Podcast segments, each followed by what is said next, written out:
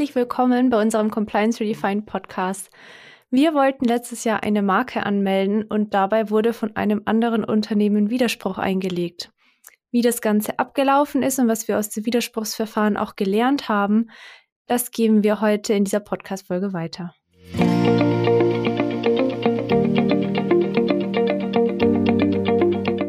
Dann erstmal Hallo von meiner Seite. Ich bin Vanessa Müller, bin bei Valvisio hauptsächlich so in den internen Sachen beschäftigt mit dem Business Operations. Mitgebracht habe ich meinen Kollegen Christian aus dem Legal und Compliance Team. Hi Christian, schön, dass du da bist. Hallo auch nochmal von meiner Seite. Mich kennt man mittlerweile auch schon aus dem einen oder anderen Podcast. Genau, immer so. Alle paar Folgen stellen wir uns mal neu vor. Für diejenigen, die vielleicht neu dazu gekommen sind. Die Alteingesessenen kennen uns natürlich schon. Genau.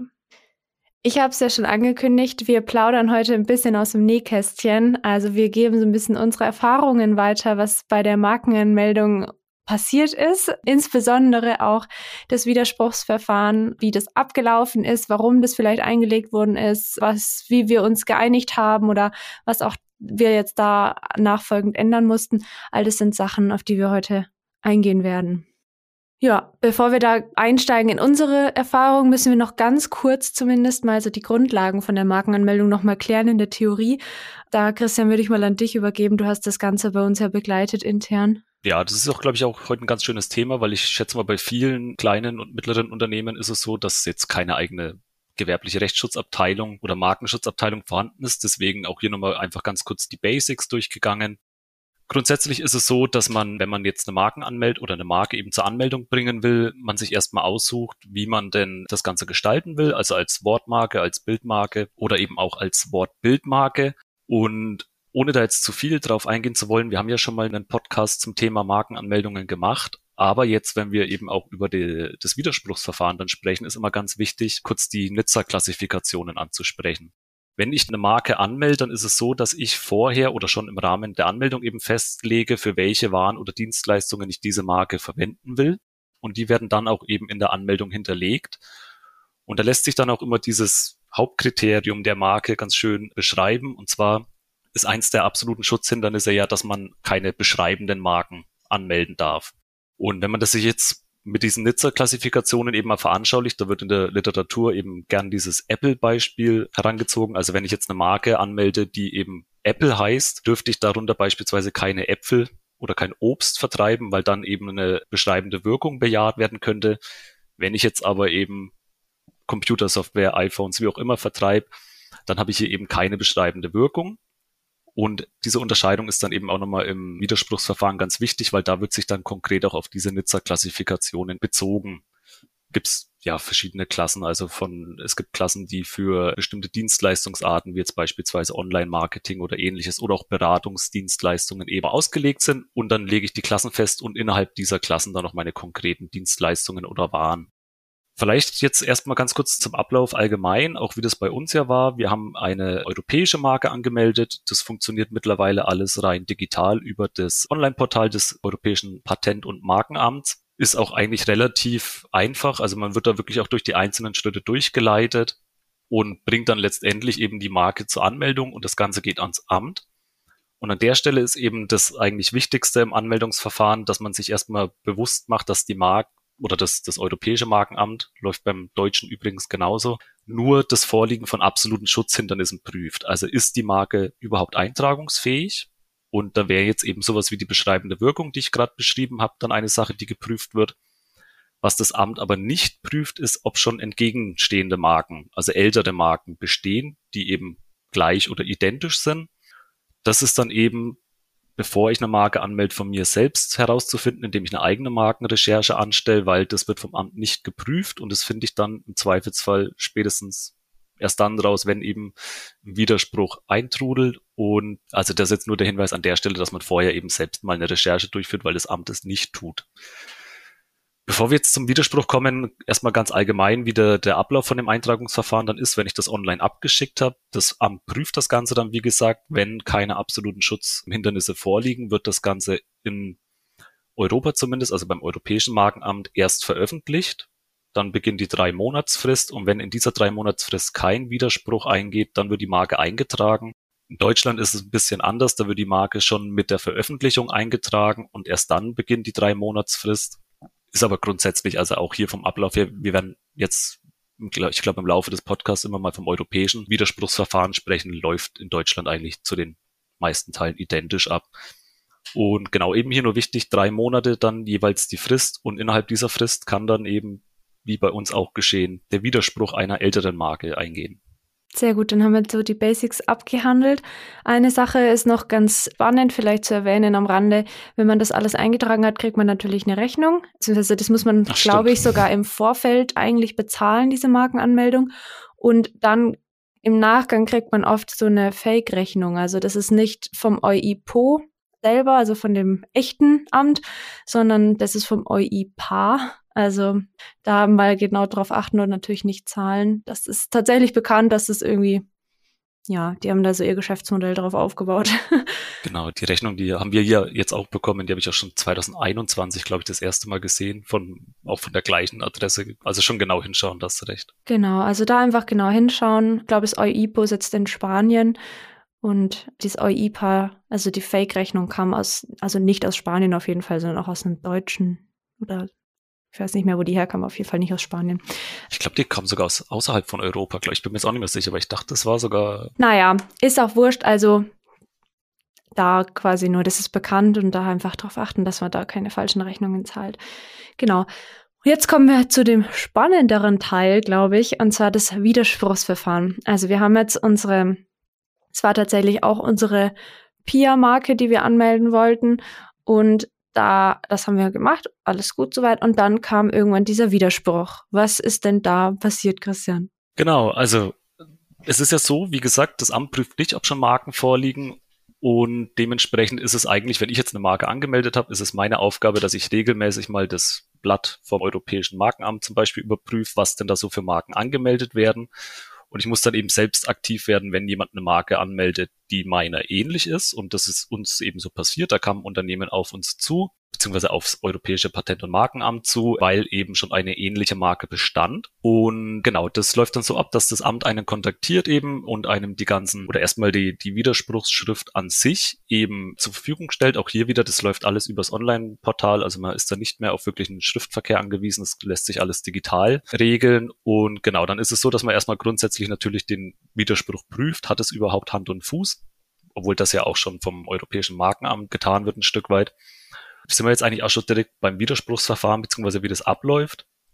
Es ist nämlich so, wie gesagt, die Information kommt erstmal, dass der Widerspruch eingegangen ist und dann beginnt nämlich eine zweimonatige sogenannte Cooling-Off-Phase. Und die dient eben dazu, dass man den Parteien erstmal die Möglichkeit gibt, sich außeramtlich zu einigen. Und diese Cooling-Off-Phase läuft, wie gesagt, zwei Monate. Man kann die aber auch, wenn beide Parteien einverstanden sind, auf bis zu also zusätzliche 22 Monate verlängern. Also da hat man schon ordentlich Zeit, um sich einig zu werden. Auch natürlich aber wichtig, man kann das jederzeit, also auch mit einer einseitigen Erklärung dann beenden, wenn eben eine Partei nicht mehr daran interessiert ist, das Ganze außeramtlich zu lösen. War bei uns zum Glück nicht der Fall. Und zwar sind wir auf die Gegenseite zugegangen und haben dann eben in einem Rahmen dieser Cooling-Off-Frist das Ganze außeramtlich klären können mit einer sogenannten Abgrenzungsvereinbarung. Was das ist und worum es da geht, da kommen wir dann gleich nochmal drauf zu sprechen an der Stelle jetzt vielleicht erstmal ganz interessant, warum das überhaupt Sinn macht, sich in dieser Cooling-Off-Frist außeramtlich zu einigen. Denn wenn eine Einigung nicht zustande kommt oder diese Cooling-Off-Phase eben beendet wird von einer Partei, dann ist es so, dass der kontradiktorische Teil des Verfahrens beginnt. Das heißt dann, die Partei, die Widerspruch eingelegt hat, hat dann zwei Monate Zeit, um eine Begründung einzureichen. Dann wiederum zwei Monate hätten wir Zeit gehabt, auf diese Begründung eben eine Stellungnahme folgen zu lassen. Man hätte auch, also theoretisch, was immer so ein Mittel ist in so einem Widerspruchsverfahren, kann man dann erstmal noch einen Benutzungsnachweis von der älteren Marke verlangen, dass eben das auch eine Marke ist, die tatsächlich benutzt wird und jetzt nicht, gibt es ja einige Marken, die inaktiv irgendwo angemeldet wurden und dann nie mehr verwendet wurden. Und letztendlich steht dann immer bei dem Widerspruchsverfahren eine Entscheidung vom Markenamt und auch dagegen kann man dann natürlich, wenn man unzufrieden ist, wieder eine Beschwerde als Rechtsbehelf einlegen. Wie man aber schon sieht, ist das natürlich alles ziemlich zeitaufwendig, alles ziemlich ja, natürlich auch dann teuer entsprechen, weil da einiges an Arbeitszeit, einiges an Nerven reinfließt und deswegen macht es durchaus Sinn, diesen außeramtlichen Einigungsversuch eben anzustreben. Und genau, das haben wir dann auch gemacht mit der Gegenseite. Da lief die Kommunikation wirklich sehr, sehr gut und sehr freundlich ab. Und dann war eben schnell klar, dass wir eine Abgrenzungsvereinbarung miteinander abschließen. Und ist auch gängige Praxis, dass man sich eben im Rahmen solcher Abgrenzungsvereinbarungen dann irgendwie einigt.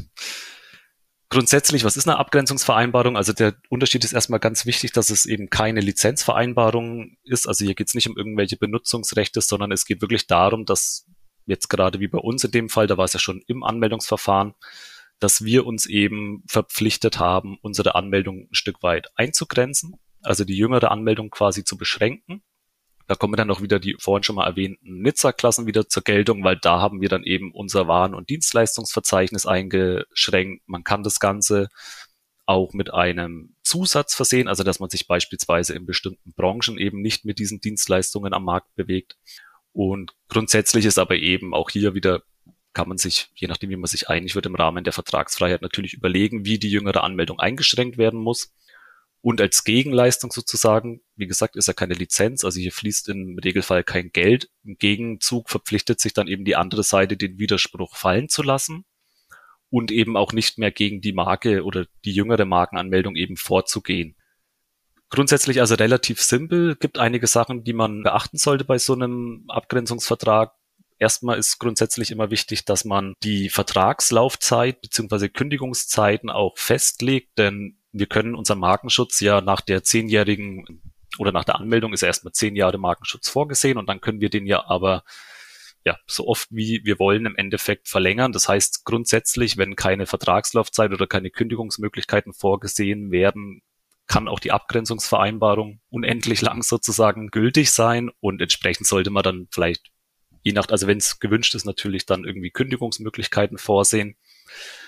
Auch die außerordentliche Kündigung müsste man bestenfalls geregelt haben. Also wenn auch gegen Vertragsverpflichtungen, die man eben in dieser Abgrenzungsvereinbarung verstoßen hat, dass außerordentliche Kündigungen möglich sind, um auf Nummer sicher zu gehen. Und was ich in dem Rahmen auch anbieten kann, ist, dass man vielleicht auch Vertragsstrafen festhält. Also ist natürlich immer schwierig hier in dem Fall das Ganze, also die Vertragsstrafe konkret zu beziffern. Also vielleicht kann man da auch wieder relativ flexibel mit dem sogenannten Hamburger Brauch drauf eingehen, dass man eben dann eine Vertragsstrafe im Einzelfall festsetzt, die dann eben auch gerichtlich überprüfbar ist. Und genau, also das wären dann so die wesentlichen Pflichten, die man sich gegenseitig auferlegt. Ein Tipp an der Stelle ist auch noch unbedingt eine Rechtsnachfolgeregelung zu treffen, denn mit der Abgrenzungsvereinbarung binden sich natürlich die zwei Parteien Jetzt kann ich eine Marke ja aber auch veräußern oder wie auch immer oder mein Unternehmen eben, meine Unternehmensstruktur ändert sich, dass hier auch immer sichergestellt ist, dass diese Marke unabhängig vom Inhaber eben erfasst wird von dieser Vereinbarung.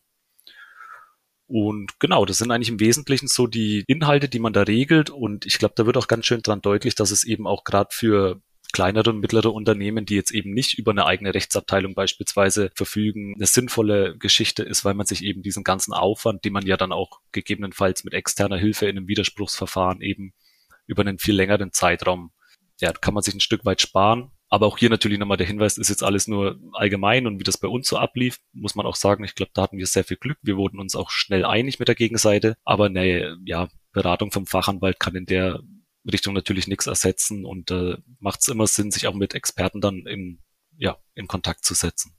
Ja, und also ich meine, wir haben uns ja vorher auch informiert, also wir haben durchaus geschaut, gibt es Marken, die so ähnlich heißen oder so, weil könnte uns ja jemand in die Quere kommen. Und unserer Meinung nach, ja, wäre das eigentlich nicht der Fall gewesen, aber die Gegenseite war da etwas hm, strenger oder ja, würde ich mal sagen, oder haben das anders gesehen wir dachten halt, naja, wir sind in ganz unterschiedlichen Branchen unterwegs und Pia ist jetzt nicht der krass kreative oder ungewöhnliche Name, ne? Dass sich das vielleicht mal ähnelt oder so, wäre jetzt von uns gar nicht so das Problem gewesen von unserer Seite. Genau, die Gegenseite war da halt ein bisschen strenger. Ist auch ihr gutes Recht und dann haben wir uns ja aber auch, wie gesagt, recht schnell und gütlich da in diese Abgrenzungsvereinbarung einigen können. Genau, und es ist ja im Grunde auch das Paradebeispiel. Also solche Abgrenzungsvereinbarungen machen gerade dann Sinn, wenn es eben, also ist natürlich auch immer subjektiv, wie man es wahrnimmt, aber wenn es eben nicht 100%ig eindeutig ist, weil dann ist natürlich auch, wenn es also eine ja, aufwendigere Geschichte ist, dann wird natürlich auch das Widerspruchsverfahren teurer, weil das Ganze länger dauert. Und dann sind genau solche Situationen, wo wir der Meinung sind, das passt schon alles so jetzt mal salopp gesagt und die Gegenseite eben aber eine andere ist das eigentlich für eine Win-Win-Situation der vernünftigste Weg. Das Spannende, was dann ist, und das ist jetzt tatsächlich dann auch wieder dann eher bei mir gelandet, diese ganzen Auswirkungen. Also der Christian hat das für uns alles rechtlich begleitet und hat da mit der Abgrenzungsvereinbarung hin und her und die Kategorien und so weiter da diskutiert, bis wir da beide glücklich waren. Und was jetzt, naja, sich tatsächlich ausgewirkt hat, ist, dass wir halt eben unsere PIA-Marke oder unter der PIA-Marke nicht mehr alles anbieten dürfen oder wir dürfen bestimmte, ich sag mal, Richtungen, Themen einfach nicht mehr bearbeiten darunter, auch wenn wir innerhalb der Themen ganz andere Sachen machen so.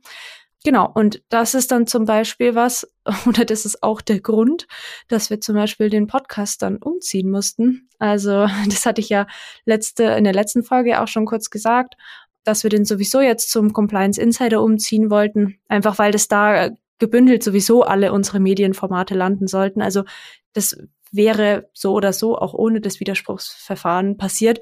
Aber das kam jetzt quasi noch dazu, dass wir den nicht nur umziehen mussten, sondern eben auch umnennen mussten, weil wir eben Inhalte behandeln in dem Podcast, die wir unter der Abgrenzungsvereinbarung nicht unter der Marke PIA behandeln dürfen oder anbieten dürfen. Das ist so die eine Sache. Und das andere ist natürlich, dass wir jetzt schauen müssen, dass alles, was irgendwie im Zusammenhang mit der PIA-Marke steht, also vor allem die Website natürlich, aber Werbematerialien und so weiter, sind wir jetzt dran oder haben wir schon gemacht auch, dass wir gucken, dass das eben aktualisiert werden muss oder manche Sachen eben rausgenommen werden müssen. Und ja, das heißt, das ist, das Widerspruchsverfahren ging relativ schnell. Die Nachwehen davon begleiten uns aber wahrscheinlich doch noch ein bisschen, weil eben doch immer mal wieder was auftaucht, wo wir merken, okay, das muss raus oder das dürften wir so gar nicht machen. Wie können wir es anders lösen? Also da müssen wir jetzt durchaus das eine oder andere ein bisschen umstrukturieren, umbenennen, aber zum Glück nichts, was unmöglich ist. Das Spannende vor allem ist dran, dass oft, also jetzt aus meiner Sicht so, was so mit dem operativen Alltag zu tun hat, dass das Widerspruchsverfahren ja erstmal eine relativ rechtliche Sache ist, wir aber tatsächlich die ganze Firma darüber in Kenntnis setzen mussten, dass halt all diejenigen, die in irgendeiner Weise Content produzieren für diese Marke, die irgendwie Marketing betreiben oder sonst irgendwas, dass die eben da auch Bescheid wissen, was sie dürfen und was sie nicht dürfen. So. Und das ist meiner Meinung nach die viel schwierigere Herausforderung in der ganzen Geschichte, dass man nämlich jederzeit das auf dem Schirm haben muss. Und also wir haben da auch tatsächlich regelmäßig in diese Abgrenzungsvereinbarung reingeschaut, um zu gucken, dürften wir das eigentlich machen, was wir vorhaben, oder dürfen wir das nicht so.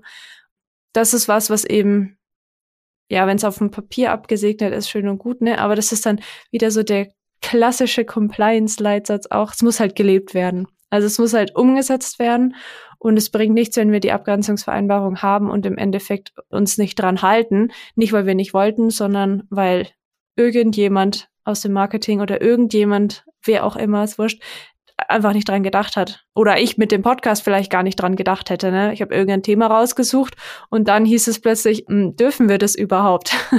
so, ne? Zeigt ganz gut, dass halt so ein wichtiges oder ein wirksames Vertragsmanagement im Grunde, ne? dass man auch wirklich, man verpflichtet sich hier, dass man es auf dem Schirm hat und es auch wirklich einhält. Und man muss ja dazu sagen, wir dürfen ja auch die Marke weiter verwenden, halt unter den Einschränkungen. Ne? Aber es ist dann natürlich auch so, wie gesagt, die, ich habe es ja vorhin kurz die Laufzeit angesprochen, man will sich ja auch entsprechend dann orientieren, wie das Ganze vielleicht noch wächst, eben unter einer Marke. Und da ist man dann ja dann vielleicht doch eingeschränkt unter der Abgrenzungsvereinbarung. Aber ja, ich glaube, das Wichtigste ist das, was du gerade gesagt hast, dass man auch regelmäßig mal reinschaut in die Verträge, die man so hat und dann sich auch entsprechend verhält, weil sonst hätte man sich das Ganze ja auch im Vornherein sparen können und naja, ja, und das, also es ist was, das, das passiert halt in der Praxis, ne? Man denkt dann, okay, Widerspruchsverfahren abgehakt, Haken dran, fertig, dass man dann erstmal schauen muss, okay, was muss ich denn ändern oder was muss ich denn überarbeiten und so.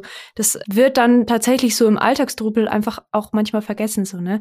Deswegen ist es ganz wichtig, dass man da halt die entsprechenden Leute in Kenntnis setzt und da auch sich gemeinsam echt immer wieder dran erinnert. Sollte man mal unsicher sein oder so, ne? Dass man da dann nicht gewollt verstößt.